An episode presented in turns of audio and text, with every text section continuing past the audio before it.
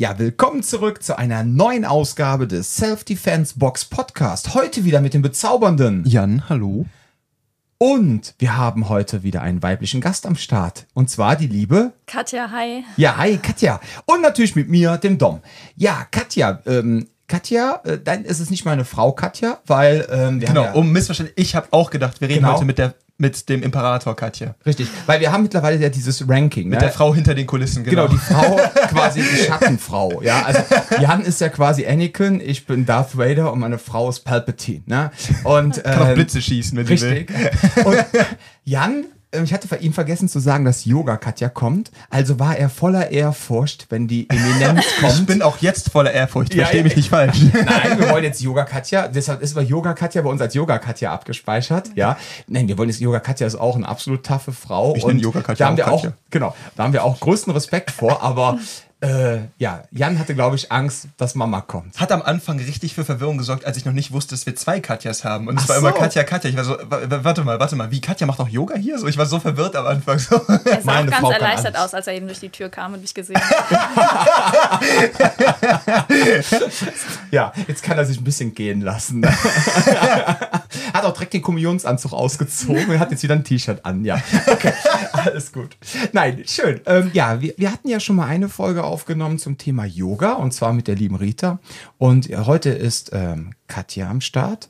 Und äh, Katja ist ja jetzt auch schon etwas länger bei uns, weil wir hatten damals vorm ersten Lockdown oder während des ersten Lockdown 2020 hatten wir ja so die Idee, wir wollen uns ja mit der Self-Defense-Box eigentlich ähm, ja mehr auf unsere Kunden eingehen und wollen uns eigentlich komplett neu ausrichten. ne? Wir haben auch damals diesen ganzen, ich sag mal, sportlichen Aspekt über Bord geworfen, so dieses ganze Luther Livre und so, weil das war nachher nicht böse gemeint, aber eh nur noch so eine Nerdgruppe von acht Leuten und man kann ja in Köln so oft überall gut Luther Livre trainieren, dass wir gesagt haben, pass auf, wir fokussieren uns komplett auf das Thema Selbstschutz, Selbstverteidigung und ähm, suchen uns aber Dinge, die quasi so in einem Satellitensystem unser Hauptprodukt, die, den Selbstschutz, also, also Krav Maga etc. unterstützen. Also brauchen wir Krav, äh, nicht Krav, also brauchen wir Krav Maga, Blödsinn, also brauchen wir Yoga. So.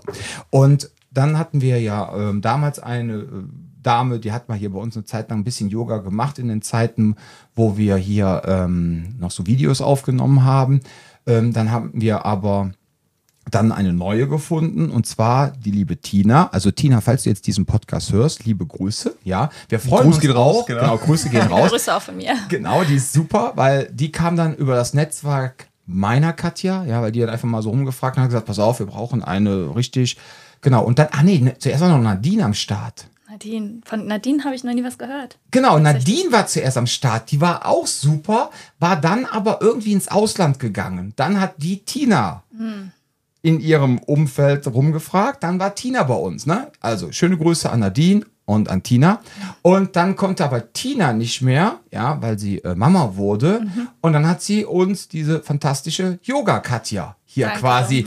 Ja, nein, es, du bist ja, also ganz ehrlich, du bist ein toller Mensch und du bist auch ähm, eine fantastische Trainerin. Ja, ich habe ja auch bei Ich dir das mal- so witzig, wenn man denn? Katja ein bisschen besser kennt, sie auf Yoga Katja zu reduzieren. Das ist so lustig eigentlich. Ich wollte das jetzt nur in diesem Intro machen. Also, Alles gut, alles gut. okay, also wenn, wir, schon, ist wenn, wir, okay. wenn wir nachfolgend äh, noch von Katja jetzt immer reden, meinen wir immer Yoga Katja. Wir sagen das immer ja, nur, weil es wirklich sonst eine Katastrophe wird, die genau. bei Katja so Und auseinander sollten wir von der Chefin reden, sagen wir die Chefin. Okay? Alles klar. Sage Palpatine. Genau.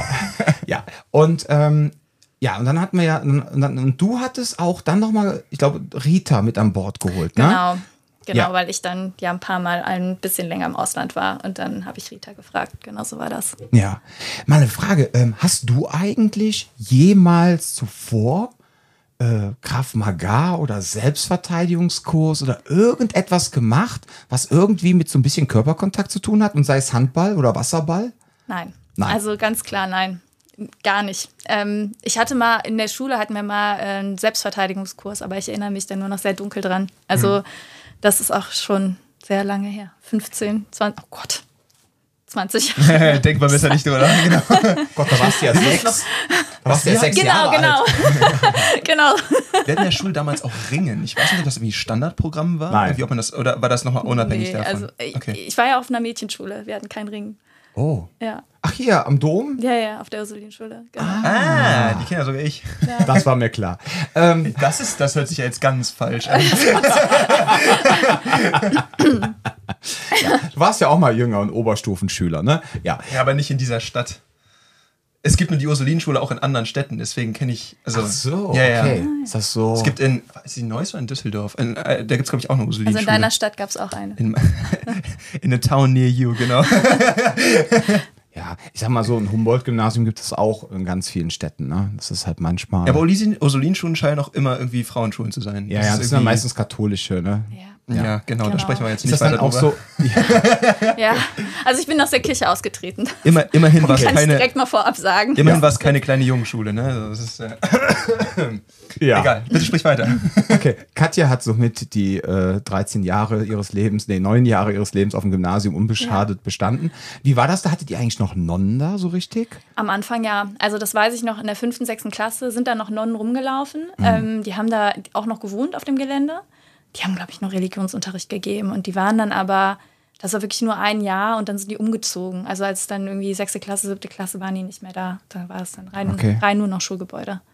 Ja, man hat das manchmal, ich weiß nicht, ob das was damals der Anlass bei deinen Eltern war, die Kinder dahin zu schicken, aber man hat so manchmal das Gefühl, ähm, so auch so gesellschaftlich, dass das oftmals so das Niveau der Schulen mittlerweile auch so krass kippt, dass dann Menschen versuchen dann krampfhaft ihre Kinder vor allem auf so katholische Schulen zu packen, so nach dem Motto, da herrscht noch irgendwie in Anführungszeichen Ordnung, ja, und da ist ein gewisses auch äh, Bildungsniveau. Ich hab, also die Leute haben zumindest diese Hoffnung. Ist mir ja ganz oft so zugetragen worden, wenn ich dann so gefragt habe, warum bringst du denn jetzt dein Kind auf so ein katholisches Gymnasium oder ne? Ja, weil da ist einfach ein bisschen mehr. Ne? Also- ich weiß nicht, wie war es bei dir? Meine Eltern haben mir jetzt schon die Wahl gelassen. Die haben mich so. Mhm. gefragt, möchtest du hier auf das Gymnasium in Weiler gehen oder möchtest du in die Stadt? In die Stadt, In genau. die Innenstadt. Downtown. Und ich so, ja, ich will in die Innenstadt. Also ich hatte die Wahl zwischen zwei Schulen und äh, habe mich dann. Mädchenschule hat mich damals, ich war zehn Jahre alt, ne? das hat mich überhaupt nicht interessiert. Ich fand das irgendwie sogar cool. Ich hab Ja. damals, ne, damals, weiß ich nicht, diese ganzen Enid Blyton, Honey und Nanny Dolly Bücher gelesen, das waren alles Mädchenschulen, ich fand das super. Ach so, so Äh, in dem. Alter, ne? Ja, ja, genau. Ich Ach fand das dann so. total cool und ähm, genau, und dann habe ich mich dafür entschieden. Da waren die natürlich auch zufrieden mit und happy und dann äh, hat, das, hat das gepasst. Und meine große Schwester war tatsächlich auch schon vorher da. Ah, okay. Ähm, und ja. Meine Erfahrung mit, äh, ich, also ich habe, ich kenne eigentlich keine Leute, die auf reinen Männerschulen oder Jungsschulen waren, aber die Erfahrung, die ich gemacht habe mit, sagen wir mal so 15-, 16-Jährigen aus meinem Umfeld, die in äh, auf Mädchenschulen waren, ist, dass alle von denen irgendwie so ein kleines bisschen sozial gestört sind. Ist dir das da aufgefallen? Nein, nein, ist kein Witz. Ist kein Witz. Tell Ich me merke- more. Nein, nein, kein Witz. Ich Guck mal das Sofa aus dem Büro. Katja, du hinlegen? Unser Hobbypsychologe möchte jetzt hier mal. ey, ey. Okay, begründe das bitte. Ich sag dir gerne, ich höre auch gerne auf, gar kein Thema. ich habe das Ja. gemerkt, ich war zum Beispiel einmal bei, Äh, äh, Entschuldigung, äh, Katja richtet sich gerade in Richtung Jan aus und nimmt ihre linke Hand aufgestützt gerade auf dem, ähm, also nochmal auf dem Tisch und die rechte Hand ist aufgestützt auf der Hüfte. Dann wird hier auf den Tisch gehauen. Erstmal richtig Pre-Assault demonstrativ. Cues sind vorhanden. So, ähm, ja, jetzt erzähl mal, wie kommst du aus der Nummer wieder raus? Da muss ich wieder schneiden. rauszukommen. Ich reite mich noch weiter rein, gar kein Thema. nee, ich habe das zum Beispiel bei Bekannten von uns, äh, von meinen Eltern auch gehabt. Ich war da zu Besuch und die Tochter ist zum Beispiel auch auf, ich glaube sogar der Ursulinenschule, ich bin mir nicht ganz sicher. Nicht der, sondern die in der anderen Stadt. Und ähm, ich habe das echt gemerkt, ich bin da zu Besuch gekommen und die ist den gesamten Abend, hat die sich nicht aus ihrem Zimmer rausgetraut. Und das war so eine Sache, wo ich mir dachte, ich bin jetzt auch echt keine sehr irgendwie einschüchternde oder ne, was weiß ich, was Person. Und da merkst du einfach so, sie hatte Sorge, dass es irgendwie, und das, das ist eine Sache, die mir da aufgefallen ist, das habe ich schon mehrfach gesehen, dass du dann einfach den Eindruck hast, dass das Mädels sind, zumindest die, die ich kenne, die auf solchen Schulen waren, wo du merkst, da ist so eine, so eine tiefe Unsicherheit in gewissen Sozialkontexten. Ich weiß nicht, ob das eine Sache ist, ob man da vielleicht irgendwie den Eindruck hat, behüteter zu sein, weil man in Anführungszeichen unter sich ist oder sowas, oder ob das irgendwie, keine Ahnung, wo das herkommt, aber ich habe das sehr stark da gemerkt. Also ich ehrlich gesagt ähm, habe das bei meinen Freundinnen von der Schule nie beobachtet, dass die da irgendwie sich anders verhalten. Und ich glaube, ich auch nicht. Also du bist Ähm. eindeutig keine Person, die da großes Problem mit hat, genau. Es ist ja aber auch schon was länger her, dass ich da war. Vielleicht war ich auch anders in meinen äh, frühen 20ern. Das ist durchaus möglich. Ähm, aber ja, also es ist schon ein, an, ein anderes zur Schule gehen, ganz bestimmt. Also ich glaube auch, ähm, dass man einfach mehr, ich glaube, man traut sich mehr. Also ich glaube, ich hätte mich mit, mit vielleicht hätte ich mich mit Jungs drumherum weniger getraut oder hätte weniger den Mund aufgemacht. Das kann durchaus sein. ne, gerade wenn man dann so ne, Pubertätphase ist und unsicher ist sowieso über alles, was man sagt und wer man ist und was man tut und wie man aussieht und dann noch irgendwie Jungs dabei sind, dann findet man vielleicht noch einen gut.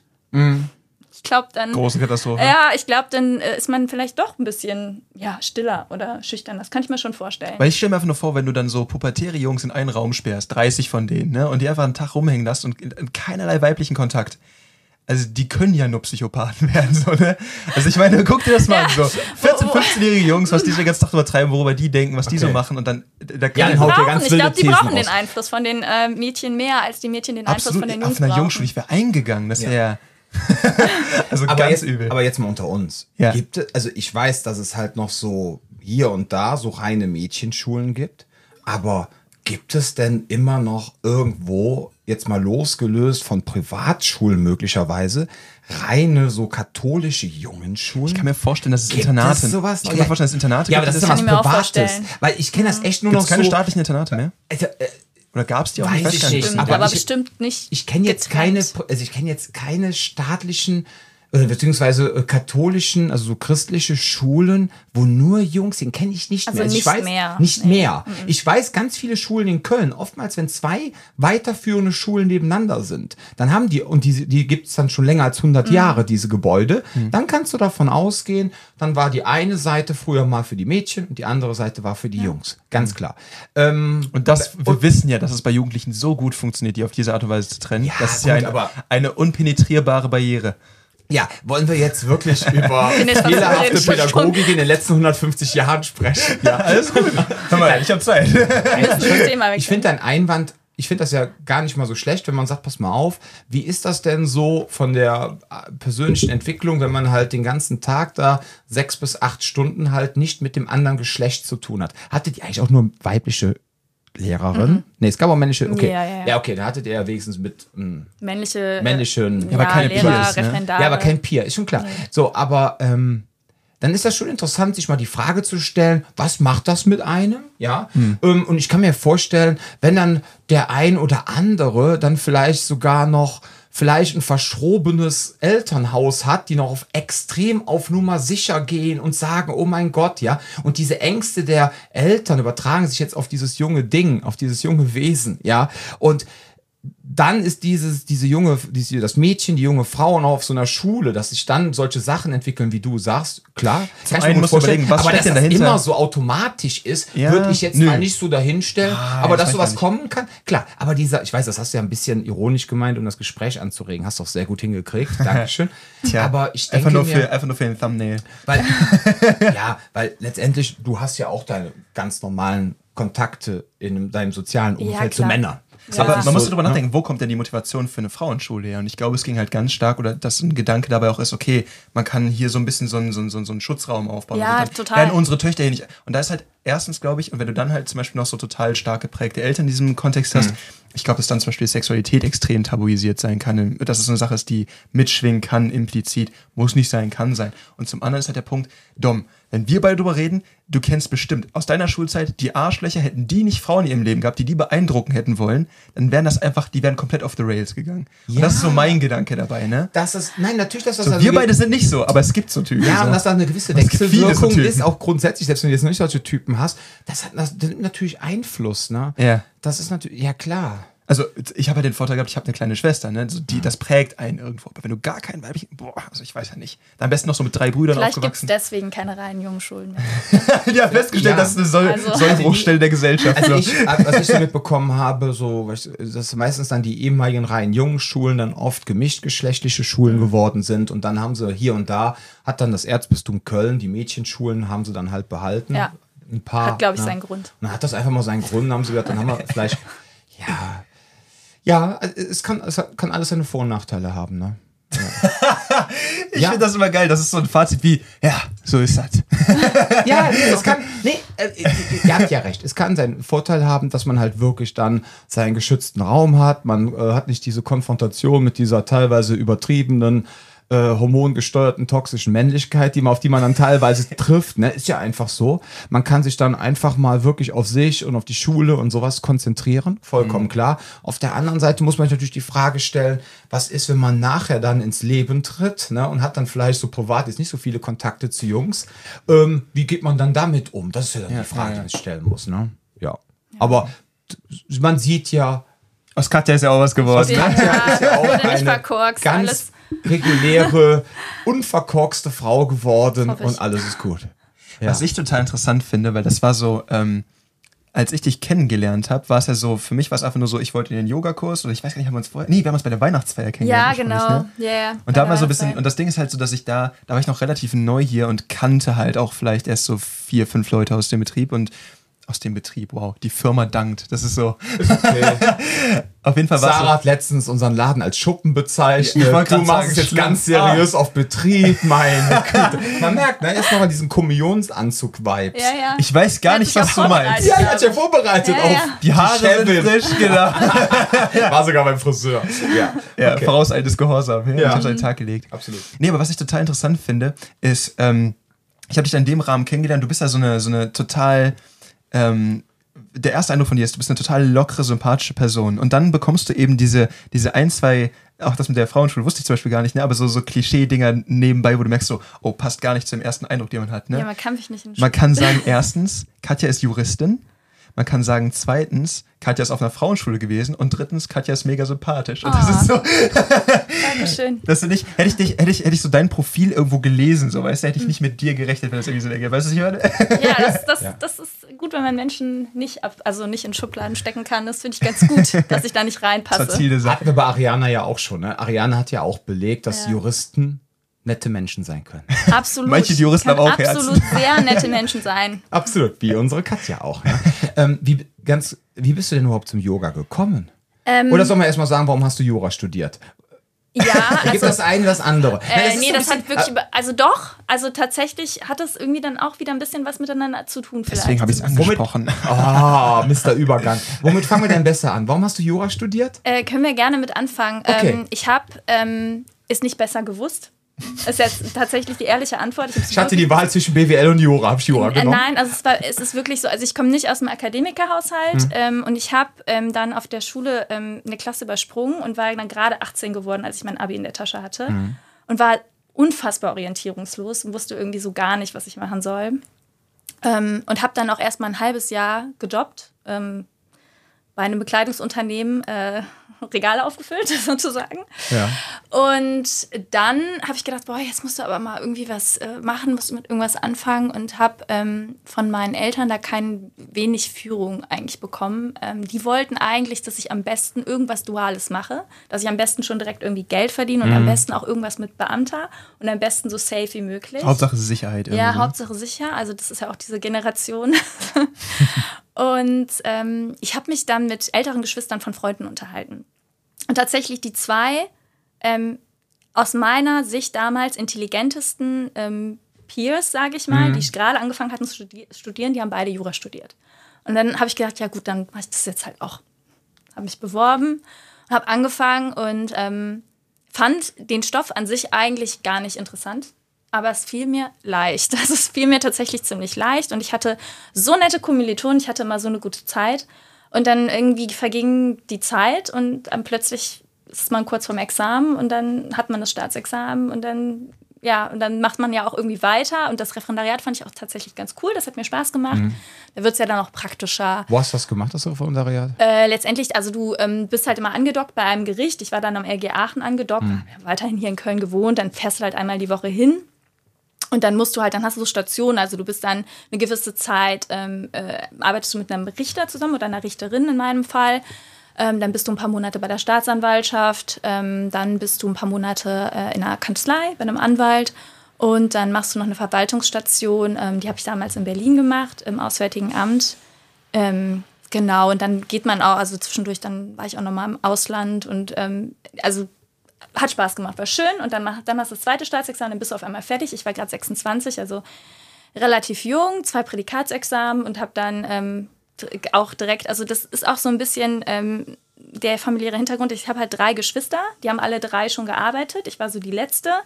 Ähm, und wir hatten, also uns ging es immer gut zu Hause, also uns hat es an nichts gefehlt, aber es war schon auch immer so, äh, ja, als Heranwachsende, dass ich viele Dinge nicht bekommen habe, die ich wollte, weil es nicht zu finanzieren war. Mhm. Und deswegen glaube ich, dass auch ähm, sowas war, was mich getrieben hat, ja, ich will auch irgendwie Geld haben. Also das, das war mir da wichtig, mhm. weil ich damals halt dann auch manchmal auf Dinge verzichten musste.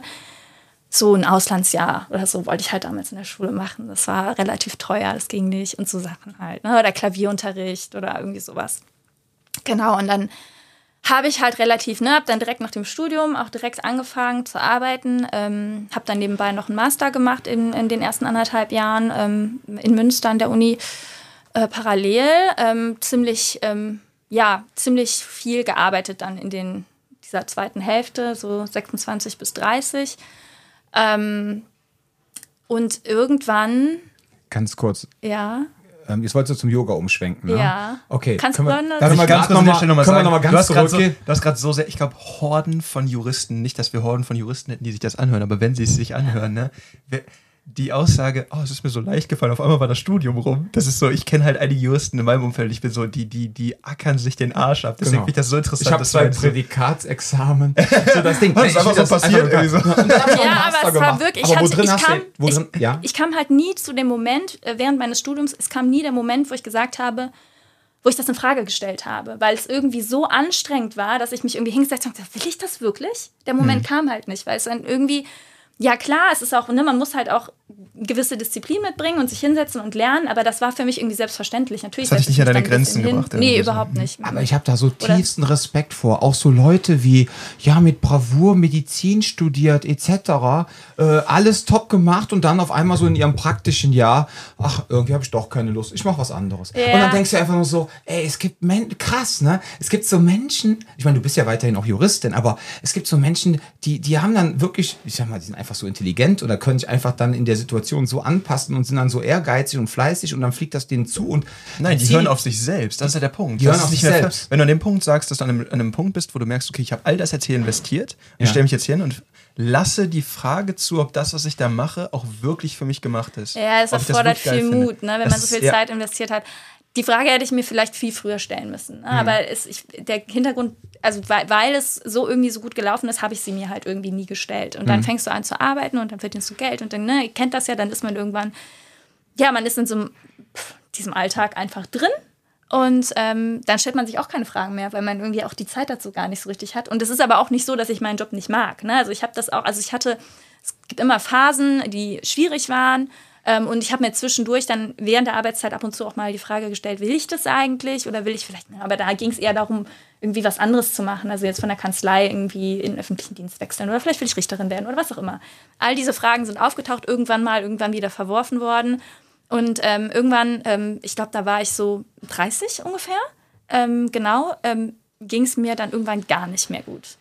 Ähm, und ich habe das, also ich hatte dann eine, wirklich eine depressive Phase. Also da habe ich ähm, zwei, ich glaube, das waren so zwei Monate, das war im Winter, Winter 2017, 2018 war das.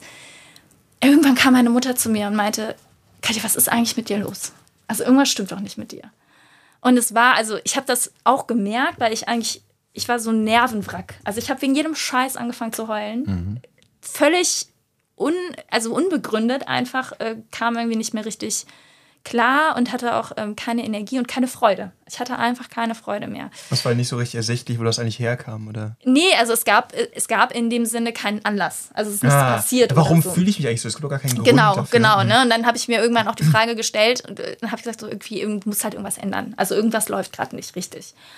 Und ähm, jetzt auch im Nachhinein muss ich sagen, man muss, der Körper sagt es einem, wenn was nicht stimmt. Ne? Der, also der Verstand betrügt einen oft und ist oft trügerisch. Und man kann sich alles Mögliche einreden und man kann sich selbst von allem Möglichen überzeugen, was gar nicht stimmt.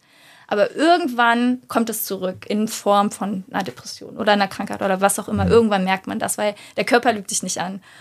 Und ähm, was ich dann gemacht habe, ist, ich habe gesagt, okay, ich muss halt irgendwie Abstand zu allem gewinnen, was ich jetzt habe. Ich muss irgendwie mich da rausziehen und ähm, ich, ich ne, muss irgendwie, ja, äh, die Ursache äh, ist ja irgendwas, was jetzt um mich herum ist und ich konnte es nicht so richtig definieren und es, letztendlich war es Äh, einfach, ähm, ja, ich glaube, Überarbeitung irgendwie auch. Und dann habe ich ein Sabbatjahr eingereicht. Äh, was auch schwierig war, weil ähm, das gab's oder das kannte man bei mir in der äh, Kanzlei nicht. Das hatte noch nie irgendjemand gemacht. Ähm, und was auch noch ein Hintergrund war, glaube ich, warum, warum das da alles so auf mich ähm, zugefallen ist, war in dem Moment, weil irgendwann steht ja die Entscheidung an, wenn man diesen Karriereweg geht, ähm, ob man in die Partnerschaft möchte, in die Partnerschaft aufgenommen wird oder ob man sagt, man macht was ganz anderes oder man bleibt irgendwie einfach als Angestellter, Anwalt oder Anwältin da. Das ist dann dieses Junior- und Senior-Partner. Ja, genau. Also Modell. Partnerschaft ist ja letztendlich, dass du in, in einem gewissen Rahmen halt Teilhaber wirst Mhm. des Ganzen, ne? Und dann nicht mehr angestellt bist, sondern bist dann eben Teil dieser Bürogemeinschaft irgendwo. Und bei mir war es so, dass ähm, ich war halt sehr jung, ähm, habe das aber, ähm, ja, habe letztendlich aber von oben kommuniziert bekommen, dass das funktioniert bei mir. Ähm, auch so ein bisschen mit den Worten, ja, äh, ne, in den nächsten ein bis zwei Jahren, dann bist du die Jüngste, die wir hier hatten und auch noch eine Frau und alles toll. Und ähm, also ich muss wirklich, äh, also mir wurden da alle Türen geöffnet ähm, und das war auch, ähm, ich bin ja immer noch da und ähm, bin äh, dem Laden, sag ich jetzt auch mal, dem sehr, sehr dem Schuppen sehr dankbar, ähm, weil, ähm, äh, ja, es ist eine konservative Branche, aber ähm, wenn man weiß, was man will und das kommuniziert, dann kann man auch in selbst so einer konservativen Branche irgendwie seinen eigenen Weg gehen und finden. Und ähm, ja, habe mich dann eben äh, erstmal verabschiedet, nachdem ich das kommuniziert hatte, was auch mich sehr viel Nerven und Mut gekostet hat. Ich weiß noch, ich bin in meinem Büro rumgetigert, immer im Kreis und habe überlegt, wie sage ich das jetzt, wie sage ich das jetzt? Und dann irgendwann habe ich gesagt, du gehst jetzt einfach, bin rein zu meinem Chef. Ich muss mit ihm, äh, mit dir, also ich muss mit dir reden. Und ähm, saß dann da ähm, und äh, es ist mir sehr schwer gefallen, aber er war total verständnisvoll und hat gesagt, ja, mach das und äh, ne, nimm dir deine Zeit. Genau, und dann äh, bin ich im Oktober 2018 äh, für ein halbes Jahr dann raus gewesen. Und Hast du diesen Druck verspürt, dass man, dass man, ich kenne das aus diesem Umfeld, dass es dann manchmal dieses Gefühl gibt, von wegen, wenn ich mir jetzt meinen Raum gebe, äh, nehme, den ich auch brauche. schneide ich mir andere Brücken ab. Einmal das und Ja. das zeigt ja auch Schwäche irgendwie so dieses, dieses komische, dieses komische Ding von wegen etwas, was du brauchst, Mhm. um zu genesen.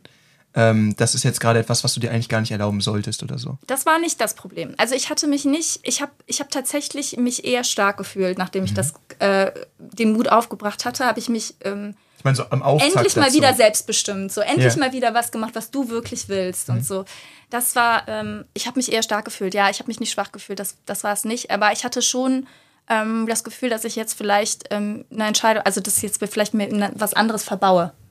Also das, da hatte ich schon ein bisschen Sorge und habe ich gedacht, okay, aber es geht ja nicht anders. Also was ist die Alternative? Also auch im Du Auftrag hast jetzt du nicht die Sorge, ändern. das zu sagen, weil, oh nein, damit mache ich ja mein Bild von mir irgendwie kaputt oder sowas. Weil das habe ich oft bei Leuten mitbekommen, die vielleicht sich so gefragt haben, hm, ist es das wirklich? Und dann waren sie so, das ist doch hier, solche Gedanken habe ich gar nicht zu haben. Und das ist Mhm. so eine Sache, die, weil du auch meinst, du hast Sorge, dahin zu gehen.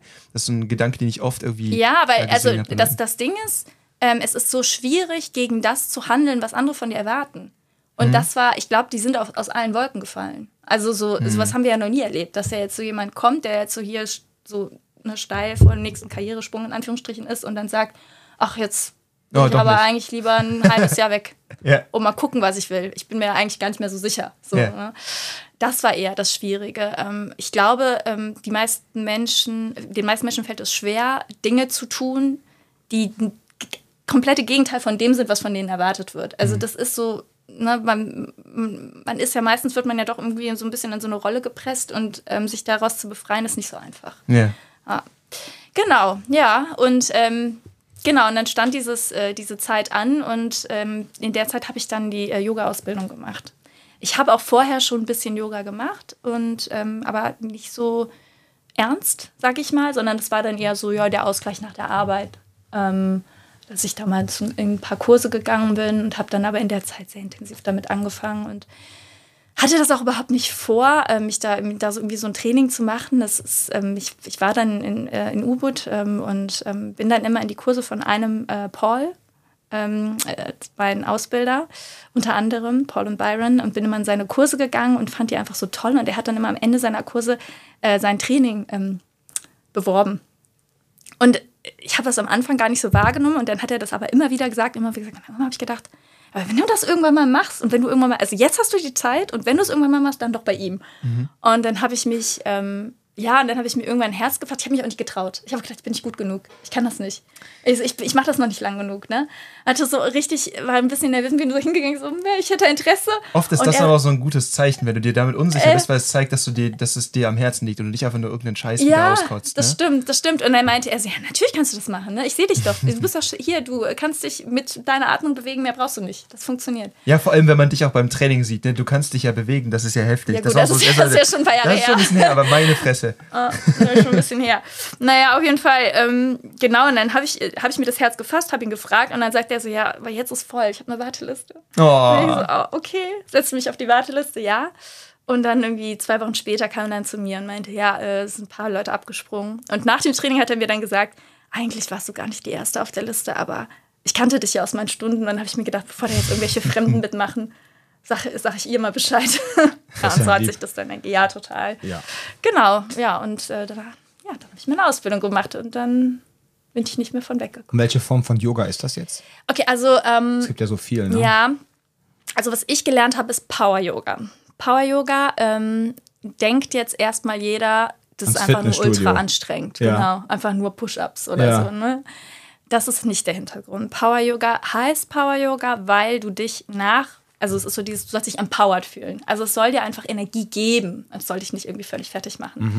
Äh, das ist so, so die Hintergrundidee. Aber letztendlich ist es, ähm, es entstanden in den 80er Jahren in äh, Los Angeles. Ähm, Brian Kest, so der Gründer von Power Yoga. Und äh, die Idee war, dass man diese traditionellen klassischen Yoga-Stile, Hatha, Ashtanga ähm, und dann noch Vinyasa, was ja auch schon ein bisschen moderner ist, ähm, dass man das alles zusammennimmt und das so ein bisschen, mh, ja, das Beste aus allem sich sozusagen rauspiekt und das noch ein bisschen modernisiert und so ein bisschen zugänglicher macht für den modernen Da sehe ich Menschen Parallelen sozusagen. zum Selbstschutz. Das ist interessant. Okay. Okay, also Power Yoga ist quasi das Krav Maga des Yoga. Nee, selbes Prinzip, weil das ist auch so. Es gibt so super alte Konzepte Ja. und eben nicht in diesen starren Ja. Systemen drin bleiben, Ja. obwohl die auch ihre Daseinsberechtigung haben, Ja. sondern zu gucken, wie kannst du es für ein gewisses Ziel nutzen. Ja. Und das ist ja da dann total. Ja, das ist genau das weil, Gleiche, Weil gerade genau. du sagst Power Yoga und dann ist da ja quasi auch ein anderes Ziel hinter. Da haben wir ja schon mal drüber gesprochen, dass Mhm. du auch meintest, dass äh, Yoga eigentlich in, in Indien damals auch so ein Ding war, was total stark dafür war, dass man eben Jungs, die eigentlich nicht so richtig stillhalten kann, mal dazu bekommt, auch Ja. mal stillzuhalten Ja. für Meditation und all Ja, diese. genau. Und äh, das war auch so eine Perspektive, die ich gar nicht irgendwie so auf dem Schirm hatte. Von wegen so, ja, dann hör mal endlich auf zu zappeln. Super Sache, Mhm. ja, ne? ja. So eine prähistorische ADHS-Medikation, so, ne? Äh, exa exakt, genau, genau so. Und dann zu sagen, okay, aber darum geht es nicht mehr, sondern wir wollen jetzt was anderes mit diesen Mitteln machen und dann zu sagen, okay, darauf passen wir es an. Ja, wir müssen es genau, wir haben jetzt keine zwölfjährigen Jungs mehr hier sitzen, sondern wir haben hier erwachsene Menschen, die gestresst sind, die vom, weiß ich nicht, von ihrem Büro Wir Bürojobs die Jogoretten aus LA, die brauchen was. von dem schnellen Leben gestresst sind und so und äh, die irgendwie, ähm, ja, äh, man, gut, der moderne Mensch ist ja vollkommen äh, Stimulation überall, die ganze Zeit. Ne? Mhm. Äh, sei es Werbung, Handy, was auch immer, Radio, man wird die ganze Zeit mit irgendwelchen Informationen zugefüttert und das ist so, ne, wie können wir es irgendwie schaffen, dass, ähm, dass jeder irgendwie so, ne, dass du diesen Rückzugsraum hast, wo du, wo du dich wirklich, also wo, wo du dich wirklich wieder auf dich besinnst. Und es ist ultra schwierig. Es ist ultra schwierig, wenn man den ganzen Tag irgendwie, ne, irgendwie 19 Stunden am Computer sitzt, telefoniert, ähm, der Kopf dröhnt, man hat so viel im Kopf, dann hat man vielleicht noch Kinder zu Hause, Familie, muss sich um so viele Dinge gleichzeitig küm kümmern. Und es ist nicht einfach, es ist wirklich, wirklich schwer, ähm, auch wenn man das bewusst möchte. Ähm, oh, äh, es, ist, es ist nicht leicht, ähm, dieses, dieses, ja, dieses Gedankenkarussell, wie das immer so schön gesagt wird, zu durchbrechen und einfach mal zu sich zu finden. Und dafür braucht man Werkzeuge. Also das ist nicht einfach. Ich meine, ich bezweifle, dass ähm, ohne irgendwelche Hilfsmittel ähm, jemand, ähm, der einfach sagt, boah, ich muss mal ein bisschen mehr wieder zu mir und zur Ruhe finden, sich einfach hinsetzen kann, 20 Minuten meditieren kann und der Kopf still ist. Also man braucht schon irgendwie, die meisten Menschen brauchen einfach ein bisschen Hilfe, ein bisschen Unterstützung. Ne? Und dafür ist der Yoga-Lehrer da. Letztendlich gibt er dir den Schlüssel und du musst dann halt irgendwie da die Tür selbst aufschließen und das, das, die, aber du kriegst die Werkzeuge. Du ähm, leistest um- selber die Arbeit, ne? Ich Ja. finde es auch interessant, was du gerade meinst, dieses, die, den Kopf runterfahren. Ähm, ich habe, ich glaube, in den Zen-Lehren wird das immer als äh, der Monkey Mind bezeichnet. Ja, das, das, so schön, ist auch so ein Begriff, den man immer wieder hört. den genau. finde ich, den finde ich so äh, treffend, weil es so ja. Mhm. um diese Nummer geht, von wegen so, okay, alles ist irgendwie chaotisch und alles ist laut und alles, ne? So, wenn man an so das, das Lied Stadtaffe von Peter Fox denkt, ne? Und dieses, alles ist laut und blinkt und die rennen genau, durch die das ist eigentlich bla. cool, das So. habe ich, die Connection habe ich noch nie gemacht, Kopf, als wenn ich immer dran denken, wenn ich das Lied höre. Ja, genau, das ist, so, das ist auch für mich so die Connection, die Ja. so ein bisschen drin ist. Und du merkst halt vor allem auch, dass da ganz viel darüber gesprochen wird, sich dagegen zu wehren, macht es schlimmer. Ja. Das ist diese ganz komische Paradoxie, die du da hast. Irgendwie dieses, oh nein, ich darf jetzt, ich muss jetzt runterkommen, versuch Ja. dich mal krampfhaft zu entspannen. Das ist, das ist Funktioniert nicht. es wird viel schlimmer. Und dann eben zu verstehen, irgendwie, da wird ja auch ganz viel gelehrt, dieses, wie du das annimmst, äh, es quasi zulässt, aber es ziehen lässt und dadurch quasi dich, indem du dich diesem Fluss irgendwie so ein bisschen hingibst, das Ganze etwas drosselst. Ja, aber wenn du da eine absolute Ja. und da aber so eine absolute Reizüberflutung hatte. Ich hatte das auch gehabt, dass ich, ich habe früher auch mehr meditiert und habe Mhm. gemerkt, jetzt so für ein, zwei Jahre ging es fast gar nicht. Jetzt langsam kommt das so ein bisschen wieder, dass ich da so ein bisschen runterfahren kann und so, Ja. aber du merkst einfach, wenn dich irgendwas beschäftigt, und das ist so diese, diese Kombination. Zum einen brauchst du die Mittel, um dich daran zu setzen Mhm. und zum anderen, wenn du da einen Knoten hast und das ist nicht gelöst, du merkst so, okay, hier gibt es irgendwie ein, zwei Themen und da sind da ist eine Inkongruenz irgendwo in deiner Art und Weise, wie du die Welt siehst oder vielleicht in deinem Lebensentwurf. So Sachen wie, ich mache das, aber eigentlich glaube ich das oder ich mache das, obwohl ich das eigentlich gar nicht geil finde oder und du merkst dann diese Sache, da, da, da guckst du drüber hinweg. Das sind so Sachen, wo, du, wo dein eigenes Hirn, dein, dein, Ja. dieses Ego-Ding dich vor, versucht zu schützen, weil es sich selbst erhalten will. Ja. Das Bild, was du von dir hast als Katja, die Volljuristin, die all diese Sachen, aber dann auf der anderen Seite merkst, oh, aber da ist noch was anderes und das muss ich langsam und mal das zulassen. ist dieses Trügerische, ne? dass Ja. man irgendwie versuchen, also das, das ist halt das Ziel, dass man versucht, das irgendwie auszuschalten und sich wirklich an sich hineinzuhören und Mhm. was es eigentlich wirklich Sache ist. Ne? Dass man so seine eigene Wahrheit einfach irgendwie erkennt. Und das ist nicht, also diese Reizüberflutung, die jeder jeden Tag um sich herum hat, die macht es einfach unfassbar schwierig, ähm, in so einen Zustand zu kommen.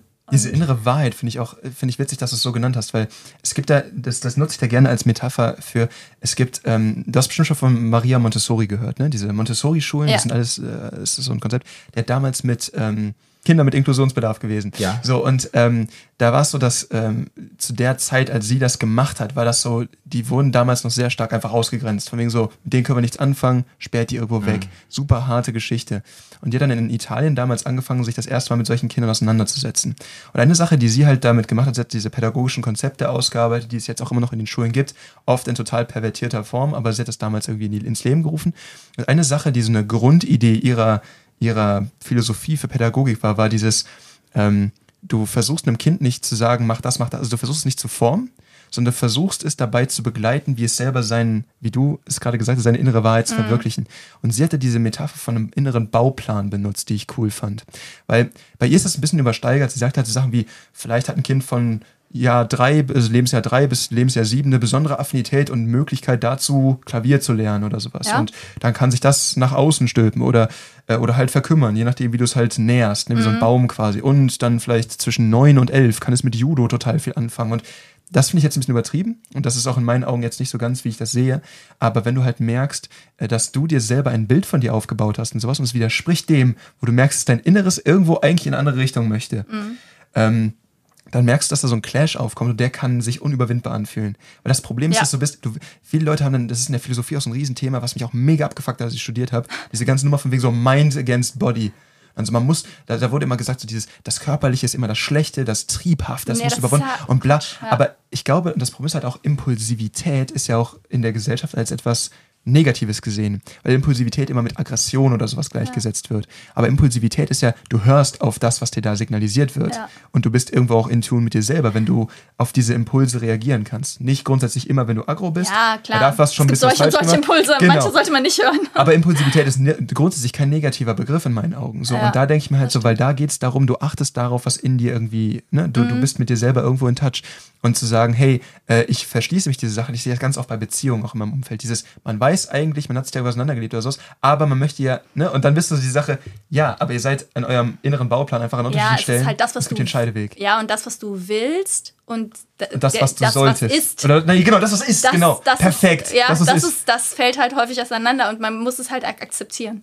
Und ich glaube, das ist Ne? dieser Riesenpunkt, wo Leute denken, Fall. Leute denken, dass sie mit, mit diesem was ist, das trifft, vor allem es ist da, was ist und nicht was sein soll, oder so, Ja. was ist.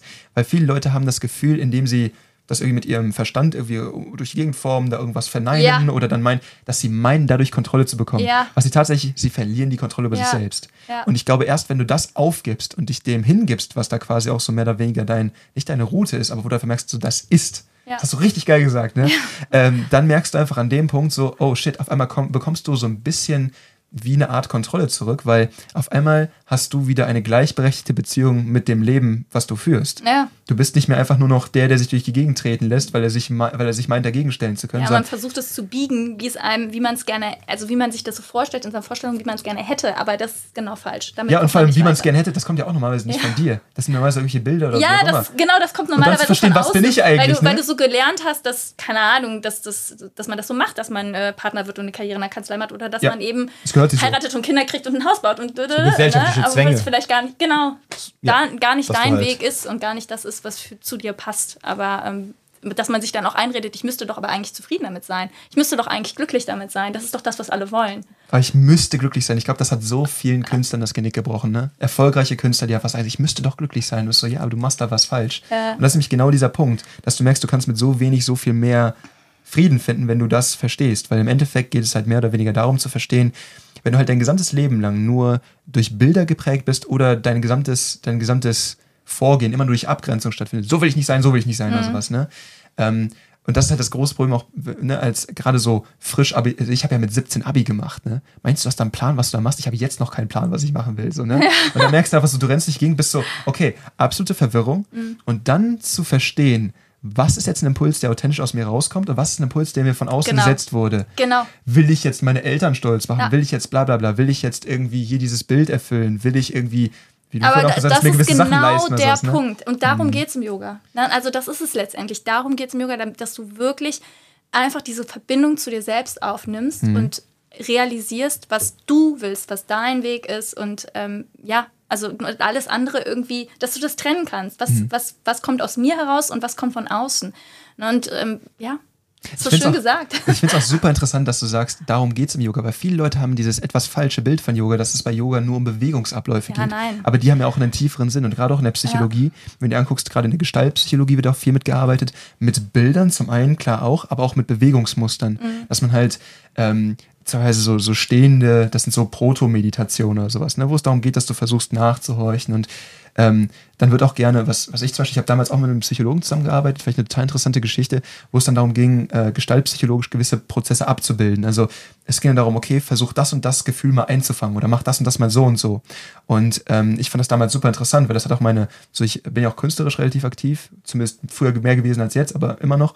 Und ähm, das hat mir total in meiner Stilfindung auch gefunden, äh, geholfen, weil du einfach merkst, das kommt aus mir raus. Das habe ich nicht. Das ist da so cool, dass du das sagst. Das weil kommt aus das mir. ist auch etwas, ähm, was ich immer, immer mir so gedacht habe. Also, ja, Kreativität. Also Aha. authentische Kreativität, die kriegst du halt auch nur hin, wenn du dich von dieser Reizüberflutung ja, trennen Sonst ahmst kannst. du nach. Sonst Genau, sonst ahmst du. du nach. Genau, wenn du wirklich das aus dir selbst herausholst. Und dafür musst du halt wirklich auch diesen Zustand irgendwo erreichen, Mhm. dass du sagst, ich meine, nicht ohne Grund äh, ziehen sich Künstler immer gerne zurück, wenn sie irgendwie schaffen wollen. Ne? Weil, und Mhm. Deswegen das ist es schwierig, wenn du nichts Kunst anderes. für Geld machst oder wenn da so ein Anspruch hinter ist. Und weil dann musst heutzutage du kannst du dich nicht so einfach zurückziehen. Ja, Ja, ja. so wie Goethe. Ich äh, werd jetzt reise jetzt mal in die Toskana für ein paar Monate. das ist Eine man- Maggiore. die meisten Menschen können das nicht mehr und du wirst ja auch überall von allem eingeholt. Du hast ja dein Smartphone trotzdem immer dabei Ja. und so, ne? Und der Anspruch auch, dass du, weil du erreichbar bist, auch zu erreichen sein sollst, ist Ja. dann auch so eine Sache, Ja. die da mitkommt. Also dieses, ich mache das tatsächlich so, dass ich teilweise, wenn ich angerufen werde und ich habe da gerade irgendwie nicht diese Kapazität für,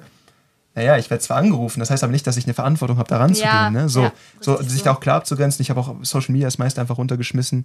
Das sind so Sachen, weil die ziehen und vor allem, ich merke dass wenn du bist dran, wenn ich da auch länger nicht dran war, du merkst, du gehst da ran und es saugt so viel aus dir raus Mhm. und sitzt dann, fühlst dich dann auch irgendwie seltsam danach und es ist sowieso, ah, das ist so wie, du gehst zu McDonalds, gibt ja immer das volle Menü, bist danach so, uff, Instant Gratification ist dann doch nicht so das Wahre. Ne? Nee, überhaupt nicht. Das ist, es ist ähm, ich glaube, das, ja, also das macht mich glücklich, auf gar keinen Fall. Das ist auch ein Punkt, ähm, glaube ich, ähm, der so ein bisschen schwierig macht für die, ja, die Generation, die damit groß ähm, werden, irgendwie zufrieden zu sein. Die es auch nicht anders kennen, vor die allem. es nicht Ne? anders kennen, weil du letztendlich das Glück, ähm, sich, ja, die, das letztendlich sub subjektive Erwartungen machen ja letztendlich aus, ob du glücklich bist oder nicht. Also finde ich schon. Und wenn du, Subjektive, warte, warte, subjektive Erwartungen machen aus, ob du glücklich bist. Ja, also- Das müsstest du mal erklären. naja, wenn du ähm, jemand, also wenn du deine Erwartungen, die du hast an das Leben, Mhm. ne, wenn die nicht, also häufig ist das ja so, wenn die nicht erfüllt werden, dann werden die Leute unglücklich. Weil die Menschen sind unglücklich, genau deswegen. Und wenn du, Glaubst du? ja, glaube ich schon. Glaube ich aber auch. Wenn du erwartest, wenn du ganz plump gesagt, du willst in Urlaub fahren und erwartest krampfhaft schönes Wetter und jetzt tritt das nicht ein, bist du Ich glaube auch, weil dann kannst du niemals So. positiv überrascht werden, wenn Genau. du diese Erwartung hast. Ja. Auf der einen Seite Das ist ja. das Ding. Auf Also- der anderen Seite guckst du dir an so, so super Riesenstars, die alles gebrochen haben, was sie irgendwie brechen können, die trotzdem unglücklich sind, weil sie merken, irgendwie Ja, aber sind gut, nicht. das ist was anderes. Okay, weil das, okay, okay. Ist, das ist der Sorry, Punkt. der Mensch gewöhnt sich schnell an Luxus. Und Hm. dann wird der Luxus eine Notwendigkeit. Und wenn er eine Notwendigkeit wird, wird er ein Zwang. Und wenn er ein Zwang du ist, sprichst da was an, ey. Katja, das ist ein Ding von dann Ru- macht er nicht mehr glücklich. Ja, aber das ist, das ist der das Punkt. ist, es, gab, ja. es gibt von Rousseau den Contrat du Social, ne, Mhm. diesen Gesellschaftsvertrag. Der hat damals geschrieben, das ist super geil, das ist seine, seine äh, anthropologische, so wie sind Menschen Menschen geworden? Mhm. Wie, also er war damals ziemlich ähm, sozial pessimistisch, sage ich mal, und hat einfach gesagt, so, warum ist die Gesellschaft nicht so scheiße? Und hat da einfach so ein Ding drüber geschrieben, ne? Und er hat da nämlich auch geschrieben, ähm, Menschen haben damals irgendwie sich zusammengefügt, das ist natürlich eine sehr, sehr, ne, das ist ein Philosoph, der darüber geschrieben hat, das war jetzt nicht jemand, äh, und das irgendwann vor der französischen Revolution auf jeden Fall. Ich weiß nicht genau, wann er es geschrieben hat. Also ist es auch lange her. Er hat auch viel über Pädagogik geschrieben. Rousseau kennt man, die Pädagogen da draußen kennen auch Rousseau, aber ähm, diese, diese Pädagogikstile auch irgendwo ein bisschen ne, so mitgeprägt. Ähm, aber äh, er hat damals auch geschrieben, okay, Menschen haben sich damals irgendwie zusammengeschlossen, wie auch immer kooperiert, bla, ist nicht so wichtig. Aber er meinte, und dann gab es in dieser Kooperation die Möglichkeit, sich gewisse Annehmlichkeiten zu schaffen. Weil auf einmal gab es stetige Versorgung, du konntest die Annehmlichkeiten schaffen. Und das Problem ist halt, die Generation danach oder auch diese Menschen selbst empfinden diese Annehmlichkeiten dann irgendwann als Notwendigkeiten und die dann wieder zu füttern. Als Selbstständig, Und als damit Selbstverständlichkeit. Selbstverständlichkeit und als, nee, auch als Notwendigkeit. Guck mal, zum Beispiel jetzt mittlerweile, ich will jetzt, also ich will jetzt nicht auf Toiletten verzichten, ne? don't get me wrong, aber es gibt Teile der Welt, wo das einfach kein Thema ist, eine Toilette zu haben. Und trotzdem würdest du mittlerweile sagen, jemanden ohne Toilette irgendwo einzusperren, hier in Deutschland, oder was heißt einzusperren, aber leben zu lassen, boah, das, das lässt sich ja nicht mit der Menschenwürde vereinbaren ja. und sowas. Und das ist so interessant, aber wir haben so lange ohne Toiletten überlebt. Ne? So, ist natürlich ein gewisses Infektionsrisiko, aber du weißt, was ich meine. Ja, absolut. und am Ende des Tages merke ich halt dieses, dieses, es wird, oder seine Konklusion dabei war, es wird immer progressiv größer und absurder. Und irgendwann hast du dann halt den Adel oder so, der hat dann damals über die Bourgeoisie so ein bisschen, ne, so das Bürgertum in Paris geschrieben und mal so, guck dir die Affen doch mal an mit ihrer Mode und mit diesem, ne, guck dir an, was die da treiben und du willst mir nicht erzählen, dass das irgendwas mit menschlicher Interaktion zu tun hat. Und da meint er, da kippt die Gesellschaft dann. Und das finde ich so relevant zu betrachten, dieses, ich brauche immer und immer mehr, um diese, dieses Ding zu, zu tilgen. Auch wenn du zwei Menschen hast, und das ist diese große Sache, dann auch zu hinterfragen, welche Prägung ist eigentlich aus mir und was habe ich einfach genauso gelernt, weil du denkst ja auch in den Mustern deiner Erziehung.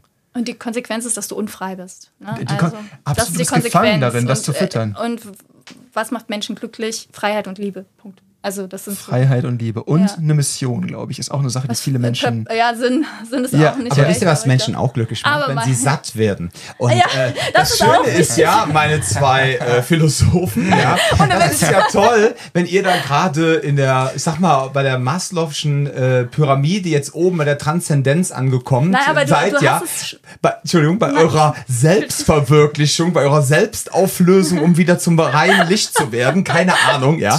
Das ist total geil von euch. Ich habe euch jetzt auch sehr gerne gelauscht, aber die Sache ist die, trotz alledem musst du gucken, wie du deine PS, wie ich es immer so schön sage, auf die Straße kriegst, ja, Ja. und dass du trotzdem was zu fressen hast. Ne? Auf jeden Fall. Das ist ja toll, wenn du sagst, ja, ich bin glücklich, ich habe mich selber gefunden, aber ich habe nichts zu essen. Und das ist halt immer so, glaube ich, auch diesen Weg, den man dann so gehen muss, wo man sagt, okay, irgendwie so ein bisschen muss man sich, ich weiß nicht, ich, ich weiß nicht, wie Guck mal, Katja, da kommt der Nein, gemeine Pöbel, macht unsere schöne der Idee wieder kaputt hier. Proletariat macht euch jetzt Nein, hier das ist, ist ja völlig richtig. Also ist ja völlig richtig. Wir haben jetzt in so einem anderen, in, auf der anderen Seite geredet, aber Ja, jetzt natürlich. spiegelbildlich. Ihr das habt ja auch recht. Das, naja, das Spiel, also das, die andere Seite vom Glück ist ja das Unglück oder das Leid. Hm. So, und wann leide ich, wenn ich Hunger habe in jeder Form? Also wenn ich einfach nichts zu essen habe, leide ich. Ähm, oder wenn ich nach irgendwas anderem hungere. Ich kann nach allen möglichen Dingen Nähe, hungern. Kann nach- Zuneigung, genau. ja, ähm, und das, die Basis, die absolute Basis und Grundlage ist, dass ich mich ernähren kann. Das ist, also, äh, ne, man kann das dann auch noch auf andere ähm, Dinge übertragen, die man braucht. Aber ja, du hast recht, klar. Hm. Aber die Frage, die wir uns Sonst da leide ich und dann bin ich auf gar keinen Fall glücklich. der Punkt, der trotzdem noch relevant ist, ist halt, wenn du sagst, okay, du hast diese Grundbedürfnisse erfüllt und dann bist du immer noch unglücklich. Die Frage ist halt, okay, wie kriegst du das mitigiert? Und vor allem auch, wie kannst du mit Ja. deutlich weniger glücklich sein? Und vor allem auch, das ist ja auch so ein Ding, wo wir immer, ich weiß nicht, ob wir da jemals im Podcast schon drüber gesprochen haben, aber dieses, es wäre keinerlei Problem, die gesamte Weltgemeinschaft zu, zu versorgen. Genau auf diese Art und Weise, wie du gerade angesprochen hast, mit den Mitteln, die wir jetzt schon haben. Die Frage ist einfach nur, warum verteilen wir es nicht so? Und da ist halt die Fra da ist halt der Punkt, wir, wir sind so strukturiert, dass diese, dieses immer weitere, dieses Anhäufen, dieses Akkumulieren von Dingen einfach dem im Weg steht. Und da hast du ein Problem. Und das ist halt einfach die Frage, so muss das sein? Und natürlich kannst du halt nicht sagen, oder die Antwort darauf ist halt irgendwo in meinen Augen, dass je mehr Leute diesen Weg gehen, desto mehr lockert diese Struktur eventuell auf, weil wenn du dich aus diesem Geflecht rauslockerst und deine, deine, ähm, quasi, wie soll ich das sagen, dieses, dieses Verblendete oder dieses Nicht darauf achten oder dieses Unreflektierte, ich glaube, das, das trifft es ganz gut. Wenn du das ablegst, dann, dann musst du dir solche Fragen stellen. Das haben wir ja vorhin, bevor wir den Podcast gemacht haben, schon besprochen, ne, mit den Leuten, die dann irgendwelche äh, Hybridautos fahren, aber dann im Endeffekt äh, doch die ganzen neuen Diesel und dann dadurch, dass die Hybridbatterie da drin ist, ist es dann noch schwerer, du brauchst noch länger, um irgendwo hinzufahren, äh, beziehungsweise brauchst du mehr Sprit und am Ende des Tages machen sie überhaupt nichts, aber fühlen sich gut, weil sie fahren ja eh, also ist ja eh Kennzeichen hinten drauf. So Geschichten irgendwie so, ne, wo du merkst, okay. Und andere Menschen werden dafür ausgebeutet, andere Regionen gehen dafür hops, dafür, dass wir jetzt hier eine bessere Ökobilanz haben. Eben. Ja? Und ist das nicht ein unreflektiertes Verhalten an dem Ende Natürlich. der Menschen, die, genau, aber sie fühlen sich gut damit. Und das ist ja die Hauptsache für die Menschen. Und da merkst du so, und genau darum geht es am Ende des Tages. Solche Mittel bräuchtest du nicht notwendig, wenn du mit dir irgendwo im Reinen wärst, weil du brauchst die Anerkennung nicht, einen Prius zu fahren, wenn du am Ende des Tages merkst, hey, wofür? Welchen Mehrwert generiert das für mich? Vielleicht sollte man, anstatt dass Menschen irgendwie sinnlos durch die ganze Welt fliegen, um auf Tomorrowland zu feiern, sie einfach durch die Welt fliegen und einfach mal zeigen, wo im Kongo ihre Sachen abgebaut werden für ihre Handys, wo wird das Da Lithium abgebaut wegschauen, für ne? ihre E-Autos, dass man einfach mal dann so diese kompletten, diese logischen, diese Konsequenzen sieht. Ne? Aber so kannst du einfach weggucken und sagen, öh, das ist ja, weggucken ach, und durch die sozialen Medien, die Menschen sehen das ja in den sozialen Medien, aber es ist irgendwie fiktiv, in Anführungszeichen, weil es ja in den sozialen Medien ist. Das kann ja auch irgendwas Fiktives sein, ja. Es ist, es fühlt sich nicht echt an. Nicht nahbar, ne? Oft mal nicht nah, genau, nicht nahbar. So, also, ja. Vielleicht sollten wir dann mit E-Flugzeugen dann einfach äh, nach Mit Süd- Segelflugzeug, wir flitschen die einfach nach Bali und dann, nee, nicht mehr nach Bali, da sind die ja alle, aber von Bali nach, Von, von Bali Genau. nach Mali, wie wäre das? Oh, jetzt fängt an zu rappen. Bali nochmal. MC Robin. MC Robin in the house, ja. Ja, das, ja, glücklich sein, ich weiß. Und dann noch Geld damit verdienen, mit dem. Ist, äh, Das ist nämlich dann immer die große Challenge. nicht ohne, Das ist aber. echt die Challenge, ja. Ja, weil Jan meint ja letztens zu mir so, ah, eigentlich ist das ganz geil, ähm, hier mit dem Job, den ich ja mache. Ne? Boah, ich, wollte bekomm- heute schon wieder anfangen. Ich wollte, ich wollte, ja, ja, ich wollte, ich ja, wollte du wolltest ich wollte nicht, so, ich sollte wollte jetzt so nicht der. Jan-Podcast werden, aber ja, ist egal. Ja, ja. aber er meinte letztens auch so, er findet das halt total geil, dass er hier arbeitet und letztendlich damit Geld verdient mit Dingen, die er gerne macht. Ja. Und dass er weiß, aber auch, dass das für ihn so aus, ähm, ich sag jetzt mal, aus so ethischer Sicht okay ist, ähm, weil er hätte jetzt eher so das Problem mit der Selbstvermarktung. Und jetzt dieses Ding, das, was er kann, wie vermarkte ich mich jetzt so, dass ich damit auch letztendlich Geld verdienen kann. Ja, und er weiß halt, okay, ich kann es quasi, den Part gebe ich quasi an Dom ab. Ich habe den Scheiß auch in der Uni gelernt, so ist liefere- nicht, aber ich genau, finde so ein bisschen ich, Er so, liefert ne, ja. quasi den Content, ja. Ja. und mit mir dann gemeinsam, Ja. aber er liefert quasi den Content und ich sorge dann dafür, dass dann quasi die PS, die er erzeugt hat, ähm, also ich montiere quasi die Reifen an die Autos, dass dann wirklich auch das, damit das auch wirklich auf die Straße kommt und wir dann sagen können, hey Jan, du bist äh, super kreativ und in deiner ganzen Transzendenz, aber guck mal, Papa hat doch noch ein bisschen Geld verdient, ne? Und er so, yeah! Ne? So, aber, ist, aber da finde ich das gut. Nee, es soll in keiner Weise despektierlich sein, aber ähm, das ist auch gut, wenn man dann sagt, pass mal auf, äh, man hat, die Person hat die Stärken, der hat die Stärken, ähm, wir haben quasi so in etwa die gleichen Werte und Ziele und Vorstellungen. Du bist aber in dem besser, dann übernimmst du das, ja, und äh, ich ja, aber bin in überleg doch mal besser, selber ja. bei dir. Das ist doch ein Thema, was du auch in Folge 1 schon angesprochen hast. Du hast dir auch diese Frage gestellt irgendwann. Als diese Unzufriedenheit, die man dieses Ding, wo du gemerkt hast, so, es reicht nicht. Und was heißt, es reicht nicht? Ach, ja. Es war ja nicht, das, die Antwort auf deine Sache ist ja nicht doppelt so viel zu verdienen oder zu sagen, hey, sondern du hast für dich rausgefunden, dass das, was wir hier machen, dein Ding ist. Und das ist halt der Grund. Das, Das ist Gold so, wert, das wenn man ist das so weiß. geil hier zu arbeiten, weil der Punkt ist zum einen, dass ich halt wirklich genau, das muss man bei dir aber auch so, Dom muss in einem auch sehen, wo, nicht wofür kann ich ihn einsetzen. Es geht nicht um so ein Instrumentaliti äh, Instrumentalisierungsding. Kann, ah, nee, ich halte mal die Fresse, ich wollte gerade äh, ein Kant-Zitat bringen. aber, ähm, nee, nee, nee, alles gut. Kann aber, er äh, sonst, sonst, Guido kann. und dann Ich habe letztens auch ein Kanz-Zitat gebracht. Nein, Guido Kanz hat gesagt, ich komme aus Ports, Person ohne richtiges Zuhause. So. Ach so. Nein, du Deswegen haben die ganzen Ports dazu meintest. Kant, ist schon klar. Egal, Ja. anderes Thema. Auf jeden Ja. Fall der Punkt ist halt, dass ähm, Dom muss schon natürlich auch sehen, wie er dich in diesem Kontext einsetzen kann, in Anführungszeichen. Aber trotzdem, bei mir ist so, ich kann hier hinkommen, ich kann genau den Scheiß machen, den ich geil finde. Ich kann hier hinkommen und ich kann mich genau mit den Themen auseinandersetzen, die ich relevant finde. Ähm, und er sorgt dafür, dass das nachhaltig funktioniert und wir genau diese Scheiße hier weitermachen können. Das macht einen guten Ich Chef bekomm- aus, würde ich sagen. Oh, Ich hab bester dadurch- Podcast. dadurch Endlich wirklich- 29 Folgen. warte. Und Ich bin doch gar nicht fertig. Oh nein, es wird Ja, ja, noch ja, besser. So, und der Punkt ist ein halt Eis. auch so, die andere Sache ist, das habe ich auch heute, ich war heute noch, ähm, äh, bin heute hier durch die Gegend gefahren, habe mir dann danach bei gedacht, so, der einzige Grund, dass ich das, dass ich hier leben kann und die Art und Weise, wie ich lebe, hier auch umsetzen kann, ist und dann auch noch diesen Kram nebenbei für Geld, das meinte Lukas letztens auch. Lukas gab es ja auch in einem Podcast und der meinte so, Alter, ist das geil, ne? Du wirst davon noch bezahlt, ich muss es in meiner Freizeit machen. Ne? So, da war ich so, ja, das ist ja das Geilste überhaupt. Und dann eben der Punkt, und trotzdem kann ich hier wohnen und trotzdem kann ich hier mein Ding machen. Und das funktioniert nur, weil Dom das, was wir machen, irgendwie strukturiert und es irgendwie an den Mann bringt. Und das ist halt der relevante Part dabei. Ja. Und das ist halt die Sache. Ich kann noch so viel spannend, ne, so Kram erzählen und dies und das machen und bla. Aber wenn das nicht irgendwie, wenn es nicht einen Ort gäbe, eine Plattform, auf der das Ganze auch irgendwie nutzbar und irgendwo auch vermarktbar wäre, dann wäre es halt nett, aber es wäre im Endeffekt nur Gequatsche auf irgendeiner Ersti-Party. Weißt du, was ich meine?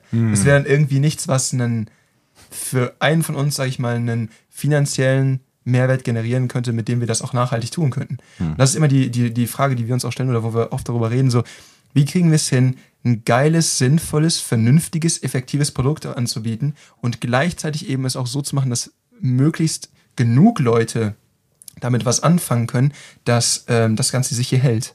Du willst auf der einen Seite nicht so mega kommerziell gehen und sagen so hier, irgendeinen Scheiß, Hauptsache jetzt irgendwie hier Prüfung Ja. und bla und dann pro Prüfung dann irgendwie 5000 Euro einsacken und bla, das willst du nicht, weil dann wird das ganze Ding korrupt und es ist nicht vernünftiges. mehr authentisch, ne? Genau. Und dann irgendwie so Leute, das ganze System rekrutiert wie so ein Schneeballsystem.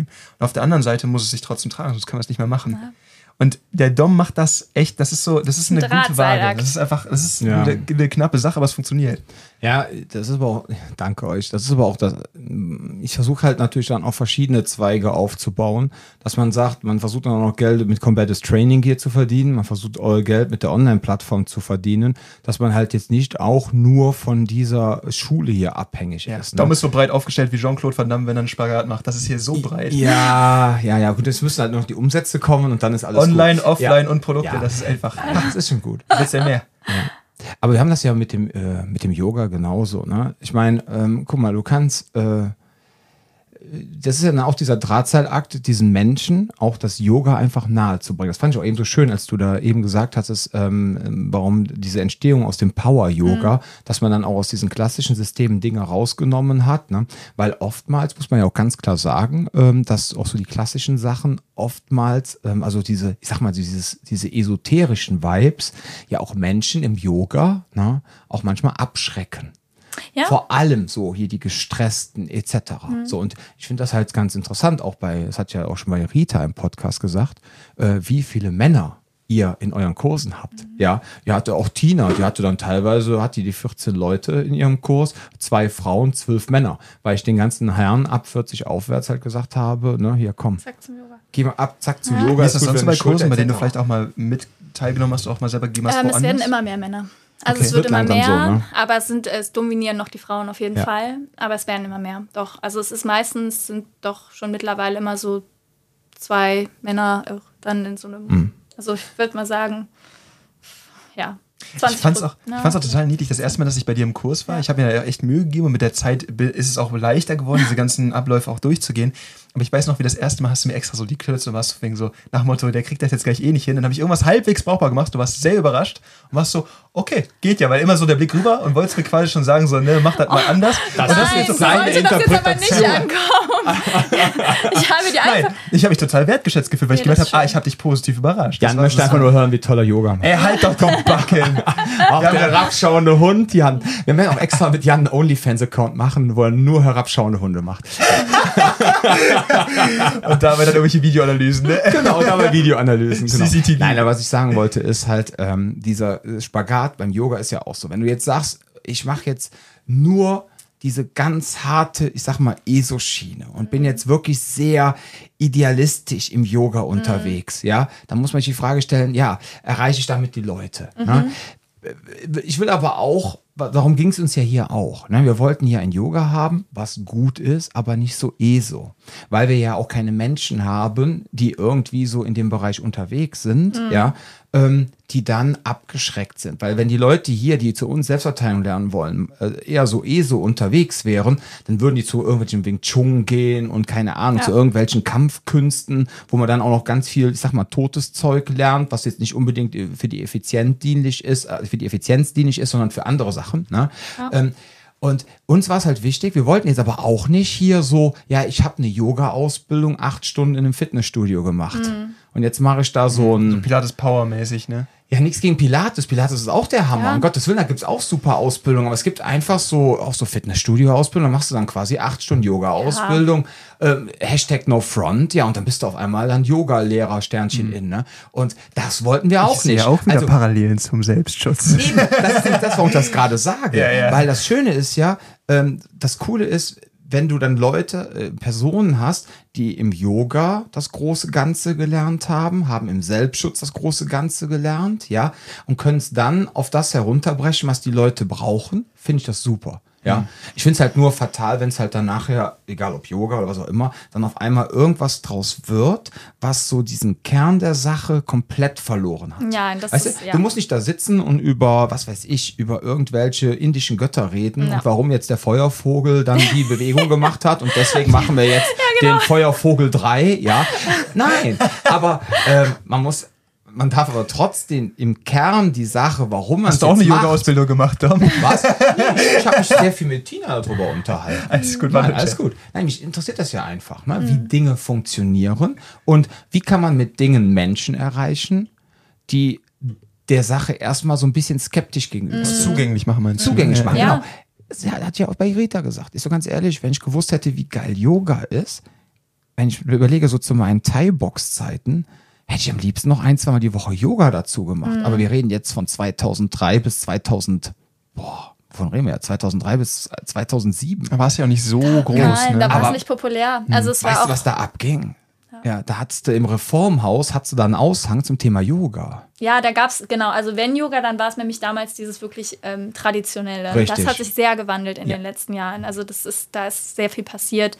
Ähm, es ist viel mehr für die, ja, äh, auch, es kann für die breite Masse sein, aber es kann trotzdem, genau wie du gesagt hast, diesen Kern, ähm, diese Kernlehre noch behalten, ohne dass man da irgendwie, weiß ich nicht. Dass du sehr ins Sportliche abdriftet. Ja, ja, ins Sport, genau. Eher, genau, zu sehr ins Sportliche oder zu sehr ins Esoterische. Ne? Man kann das Ja, so ähm, in der Mitte. in der Mitte sich treffen und dann ist das für alle zugänglich, so muss es sein. Hervorragend. Sehr schön. So, jetzt habt ihr da draußen auch äh, so einen kleinen Eindruck bekommen von unserer fantastischen Katja. Ja, also wenn ihr Lust habt und wollt mal ein Probetraining machen, ihr könnt ja eh da draußen immer eine Woche bei uns Probetraining machen, ne? Und dann könnt ihr mit, wenn ihr euch auch nachher anmeldet, ne, könnt ihr sogar zweimal die Woche in unserer Flat Yoga trainieren. Ja, Man muss ja noch mal sagen, das übrigens auch noch bei zwei Yoga? Top-Yoga-Lehrerinnen. Ne? Und nicht bei so, ne, ich will jetzt nicht wieder damit anfangen, drauf rumhacken. Also der Punkt ist wirklich der, und ich glaube, dafür hast du mich auch einige Yoga-Studios, so nach dem Motto, zweimal die Woche Yoga für 59 Euro im Monat, Hashtag Werbung, ja. Äh, das kriegst du nirgendwo, ne? Und, Und dann. vor allem, und ich habe, ich mache ja bei der Katja auch mit Yoga, ne? Ich habe selten, oder das ist eine super geile Eigenschaft davon, wenn die äh, Katja nämlich auch anleitet, ist das so, du hast so eine ruhige und ähm, da, du sprichst da ja noch mal ein bisschen, also ein bisschen anders als im Podcast jetzt gerade, aber das merkt man wahrscheinlich so ein bisschen schon durch. Aber das ist so eine entspannte Atmosphäre dabei auch, während ich irgendwelche Übungen mache, wo ich das Gefühl habe, ich breche gleich auseinander. so, ne? Aber du merkst auch bei diesem Ganzen, du kommst extrem runter und es ist eine Sache, wo du einfach danach merkst, es, es, es ist wie so ein Katharsis-Ding, es spült sehr viel irgendwie durch. Und das hat so eine Sache, die neben der Körperkontrolle und diesem Effekt des, ich kann mich so ein bisschen centern, halt auch noch so eine Rolle dabei spielt. Ich bin danach, ich habe jedes, ich habe echt Probleme mit dem Schlafen, so, ne? Und, aber jedes Mal, wenn ich hier war, super geil durchgepennt danach. Ich weiß nicht, ob das Sehr so gut. kleine, kleine, Das kleine. Nebenwerbung für Insomniacs nochmal hier.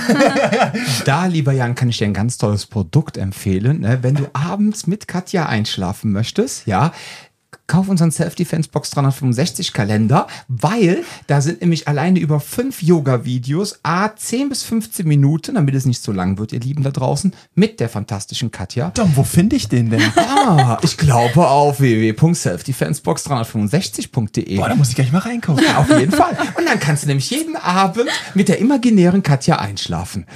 Ah, warte mal, das hört sich jetzt auch wieder falsch an. Aber okay, ich weiß, Nein, was du weißt, was ich meine. Ne? Ja, man sagt ja auch, man schläft bei Netflix ein und sowas etc. Kannst du Ja. meine Stimme einfach anhören. Ich lass mich berieseln. Ja, wir haben extra, vor allem, wir haben die Videos extra so gemacht, dass wir nochmal ein Voice-Over gemacht haben. Ne? Wir haben Katja kein Funkmikro angehangen, sondern Katria wirklich im perfekt 4K aufgenommen, ne? Damit das auch ihrer 4K, ne? würdigt wird, ne? ihrer Anmut und dem Ganzen. Und dann natürlich haben wir hier nochmal schön im Studio das Ganze, ein schönes Voice-Over aufgenommen, damit ihr dann ne, auch Katjas Stimme in voller Perfektion hört. Voller Perfektion. Ja, ähm, haben wir noch was Schönes zum Schluss? Jan frage ich nicht, der hat heute genug geredet. Katja, willst du noch irgendwas zum Schluss sagen? Willst du jemanden grüßen? Ich weiß nicht, Yogalehrer der Welt, äh, dein Lieb, dein Bali, Bal, Balia, nicht Balia, Ich würde ja meine, Aus balinesischen ich würde ja meine, ich Lieblingskioskverkäufer. würde ja meine Ausbilder grüßen, aber die verstehen kein Deutsch, das bringt nichts. okay, Naja, du kannst es auf Englisch machen.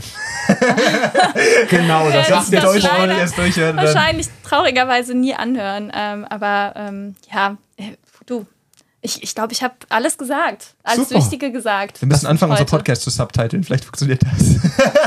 Ja, ich habe mir gerade nur gedacht, gut, dass ich das Marketing mache, ist ja voll logisch, ne? In einem Podcast, wo man jetzt quasi hu- 65 Minuten Deutsch gesprochen hat, ja, die letzte dann auf Englisch zu grüßen, weil ihre Ausbilder quasi sich 64 Minuten lang unseren Gebrabbel anhören auf Deutsch, nur damit sie dann die lieben Grüße von Katja hören. Genau. Oh, Robin. ja. gut. Nee, dann haben wir alles. Du bist glücklich, Jan ist glücklich, glücklich. Alle glücklich. ich bin glücklich. Und dann würde ich sagen, ihr Lieben da draußen, passt auf euch auf, bleibt gesund und Bis zum nächsten Mal. Tschüss.